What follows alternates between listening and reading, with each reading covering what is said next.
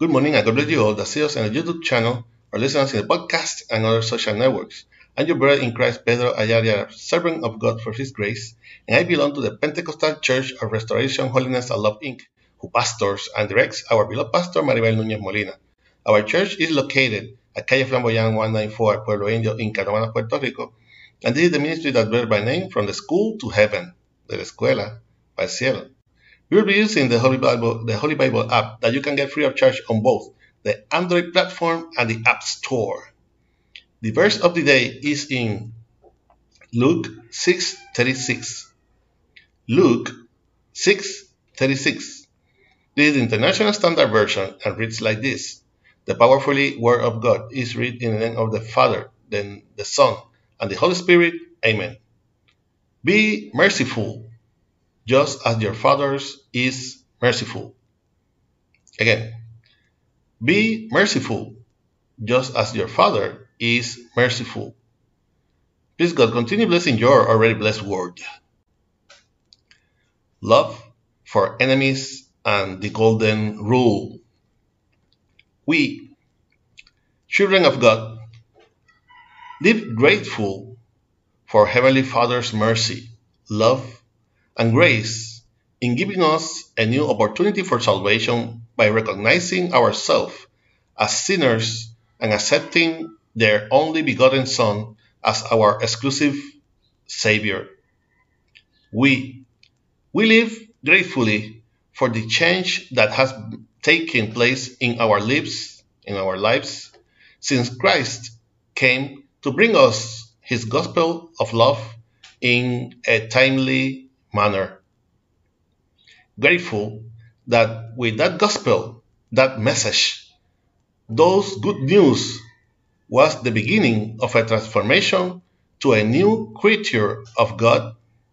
Since then, we have been sealed and inscribed in the service of God.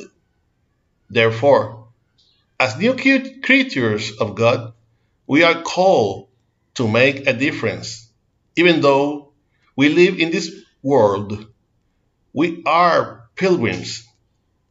We no longer belong to the world. We are neither like the world nor live like the world.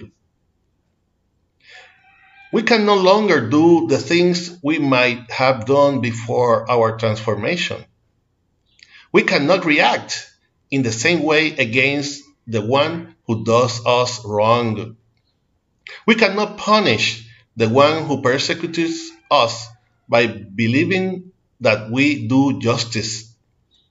We have been called to have mercy on those who, did, who believe us as our as their enemies. To have sympathy with one who makes war on us to seek peace and not to return with the same stone that they have thrown at us. We have the Lord on our side. He has claimed all rightness and will fight for all of us, his servants, his children. Let's remember where God take us. Not to return that to that life, but to recognize the mercy the Lord had for sinners like you and me. That same mercy, that same love and compassion that the Lord had with us, we have with it, with your brothers, your sisters in Christ, with your neighbor, and even with your enemies. Amen. I hope that this short exhortation will serve as a reflection and strength to your life in this morning that the Lord has made. For praise and message to our email, ministerio de la escuela para cielo at gmail.com. You can also get us on YouTube and listen to us in the podcast. On Facebook, remember to like and share us to support this ministry. If you have not already subscribed to this channel where from Monday to Friday we will be what we have received by grace. This was your brother in Christ, Pedro Ayala Ayala, servant of God for His grace, and belong, and, I, and we will see each other in the next year if Christ had not come to seek us as a church yet. Hoping that our praise and prayers to the Creator comes from the school to heaven, de la escuela al cielo. God bless you all.